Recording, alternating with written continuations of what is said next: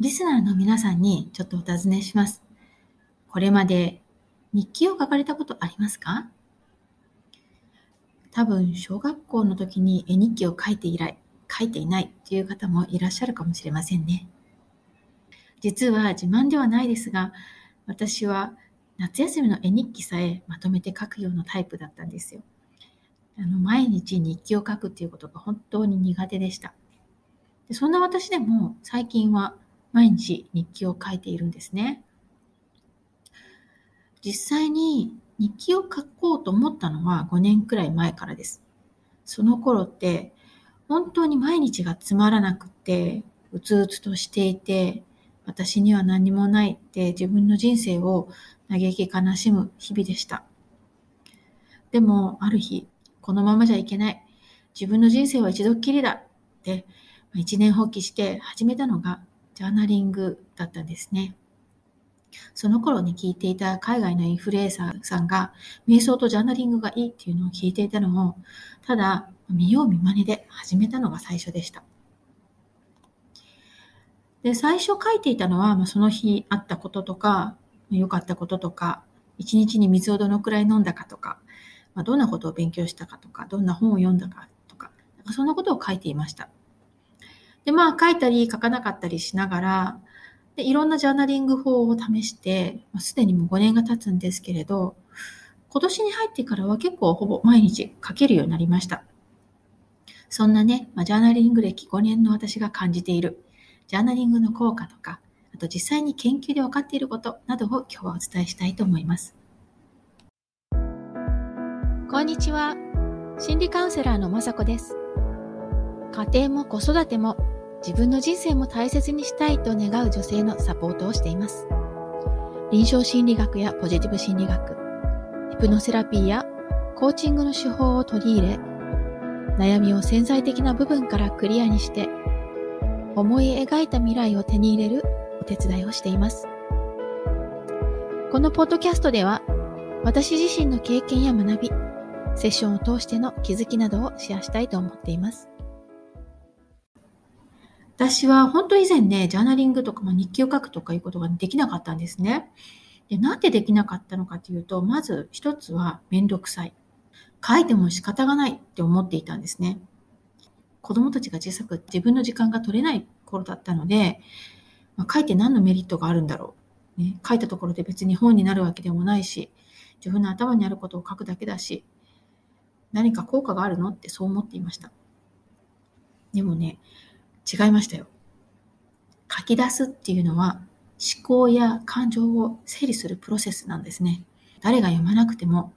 自分が読み返さなくても、ただこの書くっていうこと自体にとっても価値があるんです。ですから、今では私はジャーナリングしないのは絶対に損だと思っています。例えるならね、頭の中に白いキャンバスがある。ね、この絵を描くね、キャンバスがあるところをちょっと想像してみてください。普段生活をしていると、いろんな思考や思いや感情がごさまでになって頭の中で浮かんでは消え、浮かんでは消えってしていますよね。それって、まるでこう頭の中の白いキャンバスの中にいろんな色をこう乗せまくっている状態なんですよ。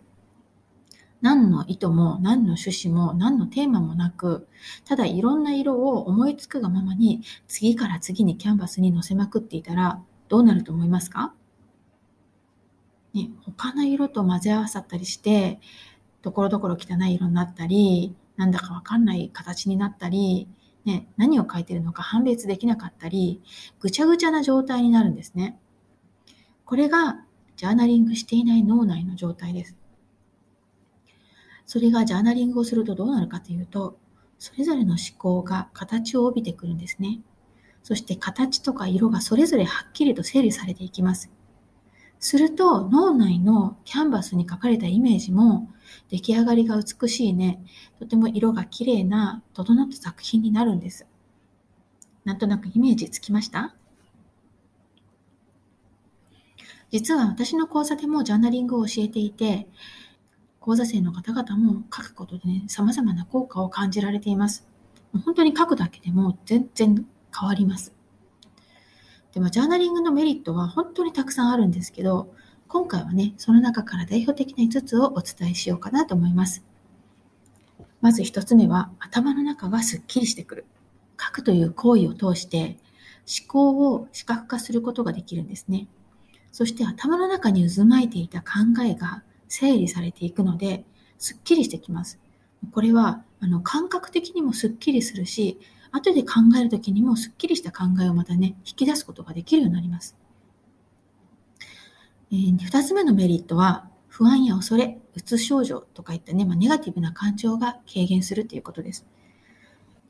うつ症状のある青少年たちを対象にジャーナルを書かせたんですね。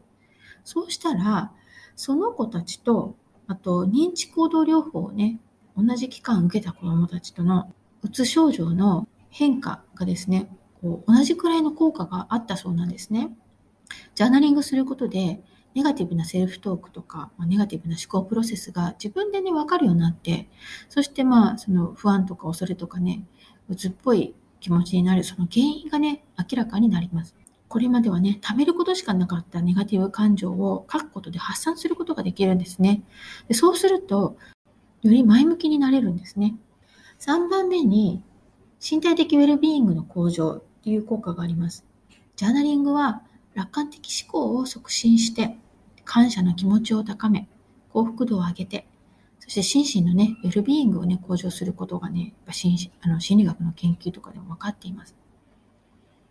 4番目に、クリエイティビティが向上するっていうメリットがあります。で、私たちってね、新しいアイデア、そのクリエイティブなアイデアっていうのは、脳に負担がない時にしか生まれないんですね。だから、そのためにも思考を整理するっていうのがすごく大切になってきて、思考が整理されると、そこに、まあ、こうちょっとしたゆとり、ね、遊びの部分ができますよね。そうすると、クリエイティビティが活性化して、新たな考えが生まれやすくなります。またね、思いついてもクリエイティブなアイディアって、こう、まあ、ひらめきみたいなものなので、すぐに忘れてしまうこともあるんですね。だからそういったひらめきやアイデアも書き留めておくことで形にしやすくなります。そして最後に、目標を達成しやすくなるっていうメリットもあります。ジャーナリングはね、本当に目標達成のためのパワフルなツールなんですね。目標をまず書き出すことで、達成する過程とか、そのための行動目標も立てやすくなります。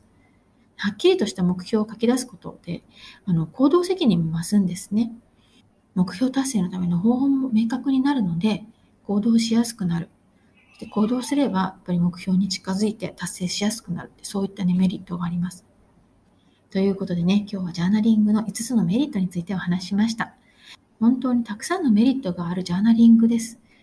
紙とペンさえあれば、簡単に手軽にいつでも始められるものですので、ぜひ試してみてくださいね。最後までお聞きいただきありがとうございます。この配信がためになったと思った方は、ぜひ配信登録お願いします。ただいま、子供の自己肯定感がアップする魔法の50フレーズという無料冊子をプレゼント中です。海外在住の心理カウンセラーによる子供の自己肯定感が上がる声かけのヒントがたっぷりの無料レッスンです。ご希望の方は、ショーノートのリンクからダウンロードください。URL は greenbeautylab.com forward slash magic greenbeautylab.com forward slash magic magic マジックですね。では今日もありがとうございました。